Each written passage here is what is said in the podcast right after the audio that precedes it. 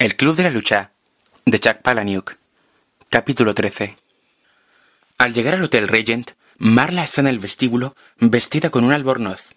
Marla me llamó al trabajo y me pidió que pasase del gimnasio, la biblioteca, la lavandería o lo que hubiera planeado para después del trabajo y que fuese a verla. Por eso me llamó Marla, porque me odia. No dice nada sobre sus reservas de colágeno. Me pregunta si podría hacerle un favor. Marla se ha quedado esa tarde en la cama. Marla vive de los platos cocinados que el servicio de comida sobre ruedas manda a sus vecinos fallecidos y que ella recoge con la excusa de que están durmiendo. En resumidas cuentas, Marla se ha quedado esa tarde en la cama, esperando la llegada, entre las doce y las dos, de la entrega de comida sobre ruedas. Hace dos años que Marla no tiene un seguro médico, por lo que dejó de hacerse revisiones. Sin embargo, esta mañana se descubrió en un pecho una especie de bulto, y los nódulos que tiene bajo el brazo y cerca del bulto estaban a la vez blandos y duros al tacto, y no podía decírselo a ninguna de las personas que quiere para no asustarlas, y tampoco podía permitirse pagar a un médico si no era nada, pero necesitaba hablar con alguien, y que ese alguien la examinase. El color de los ojos castaños de Marla es como el de un animal al que hubiera metido en un horno y luego sumergido en agua fría. Se llama vulcanización, galvanización o temple. Marla promete olvidar el asunto del colágeno si la ayudo y la examino. Me figuro que no llama a Tyler porque no quiere asustarlo. A su entender, yo soy neutral. Se lo agradezco. Subimos a su habitación y Marla me cuenta que en la naturaleza no se ven animales viejos porque mueren tan pronto como envejecen. Si enferman o pierden rapidez, los mata un animal más fuerte. Los animales no están hechos para llegar a ser viejos. Marla se echa en la cama, se desata el cinturón del arbornoz y me dice que nuestra civilización ha convertido la muerte en algo negativo. Los animales viejos deberían ser una excepción antinatural. Monstruos. Marla está fría y suda mientras le cuento que en la universidad una vez tuve una verruga, en el pene, aunque digo polla. Fui a la facultad de medicina a que me la quitaran. La verruga. Después, se lo conté a mi padre. Eso fue años más tarde, y mi papá se rió, y me dijo que era tonto, porque verrugas como esas son un regalo de la naturaleza, las mujeres las adoran, y Dios me había hecho un favor. Me arrodillo junto a la cama de Marla, con las manos aún frías de la calle. Palpo poco a poco la piel fría de Marla. Pellizco un poco de la piel de Marla cada varios centímetros. Marla me dice que esas verrugas, ese regalo de Dios, provocan a las mujeres cáncer de cuello de útero. Así que estaba sentado sobre una toalla de papel en la sala de reconocimiento de la Facultad de Medicina, mientras un estudiante me rociaba la polla con un bote de nitrógeno líquido, y otros ocho estudiantes observaban. Es ahí donde acabas si no tienes seguro médico, solo que no la llaman polla, sino pene, y, la llames como la llames, te la rocían con nitrógeno líquido. Si te la quemaran con lejía, dolería igual. Marla se ríe, hasta que se da cuenta de que mis dedos se han detenido, como si hubiera encontrado algo. Marla deja de respirar. Su estómago parece un tambor, y el corazón es como un puño que golpea por dentro el cuero tenso del tambor. Pero no, si me detengo,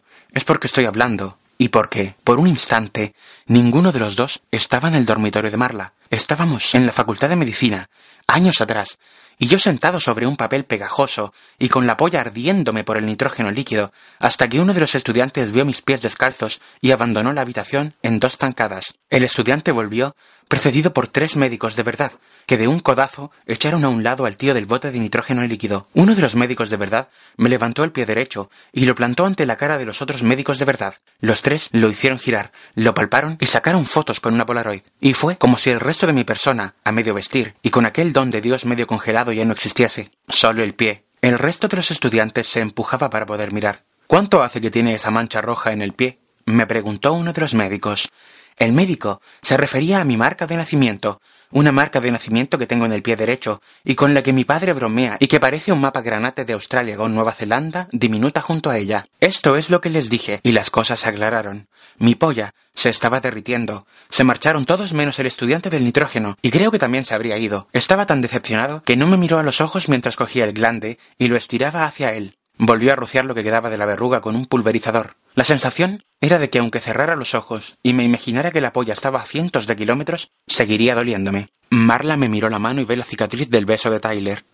Le dije al estudiante de medicina que no debían de ver muchas marcas de nacimiento. No era eso. El estudiante me dijo que todos creían que la marca de nacimiento era un cáncer. Había una nueva clase de cáncer que padecían los hombres jóvenes.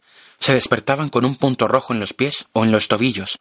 Los puntos no desaparecen, se extienden hasta cubrirte y te matan. El estudiante me dijo que los médicos y el resto de estudiantes estaban tan emocionados porque pensaban que tenían ese nuevo cáncer. Muy pocas personas lo tenían, aunque se iba extendiendo. Esto fue hace muchos, muchos años. Con el cáncer pasan esas cosas, le digo a Marla.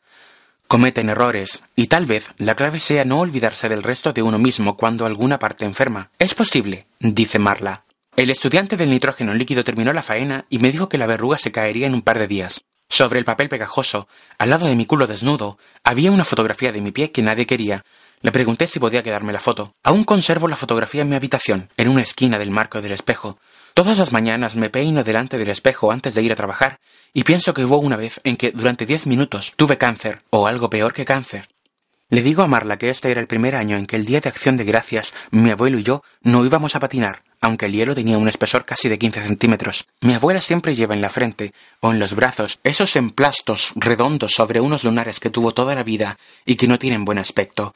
Se extienden por los bordes y su color marrón se vuelve azul o negro. Cuando mi abuela salió del hospital la última vez, mi abuelo la llevaba la maleta y era tan pesada que se quejaba de que se sentía desequilibrado. Mi abuela era una mujer franco-canadiense, tan recatada que nunca se había puesto un traje de baño en público y siempre dejaba abierto el grifo del lavabo para disimular cualquier ruido que pudiera hacer en el cuarto de baño. Al salir del hospital de Nuestra Señora de Lourdes, después de una mastectomía parcial, ella le dijo ¿Tú te sientes desequilibrado? Según mi abuelo, esto resume toda la historia, cómo era mi abuela, el cáncer, su matrimonio, su vida. Se ríe siempre que cuenta esa historia. Marla no se ríe. Quiero hacerla reír, animarla, que me perdone lo del colágeno. Quiero decirle a Marla que no he encontrado nada. Si descubrió algo esta mañana, estaba equivocada. Una marca de nacimiento. Marla tiene la cicatriz del beso de Tyler en el dorso de la mano. Quiero que Marla se ría, así que no le cuento lo de la última vez que abracé a Chloe. Una Chloe sin pelo, un esqueleto hundido en cera amarilla con una bufanda de seda en torno a su cabeza calva. Abracé a Chloe una última vez antes de que desapareciera para siempre. Le dije que parecía una pirata, y se rió. Cuando voy a la playa siempre me siento con el pie derecho. Australia y Nueva Zelanda, oculto bajo la otra pierna, o enterrado en la arena. Tengo miedo de que la gente me vea el pie y empiece a morirme en su imaginación. El cáncer, que yo no tengo, está ahora en todas partes. Eso no se lo cuento a Marla. Hay un montón de cosas que deseamos ignorar sobre la gente que queremos. Para animarla, para hacerla reír, le cuento lo de la mujer del consultorio de querida Abby, que se casó con un guapo y brillante empresario de pompas fúnebres. En su noche de bodas, la obligó a meterse en una ballena de agua helada hasta que la piel parecía hielo al tacto, y entonces la hizo echarse en la cama y quedarse completamente quieta mientras poseía su cuerpo inerte y frío. Lo gracioso es que la mujer lo aguantó de recién casada y siguió soportándolo los diez años siguientes de matrimonio, y ahora había escrito a querida Abby para preguntarle a Abby si creía que aquello tenía importancia.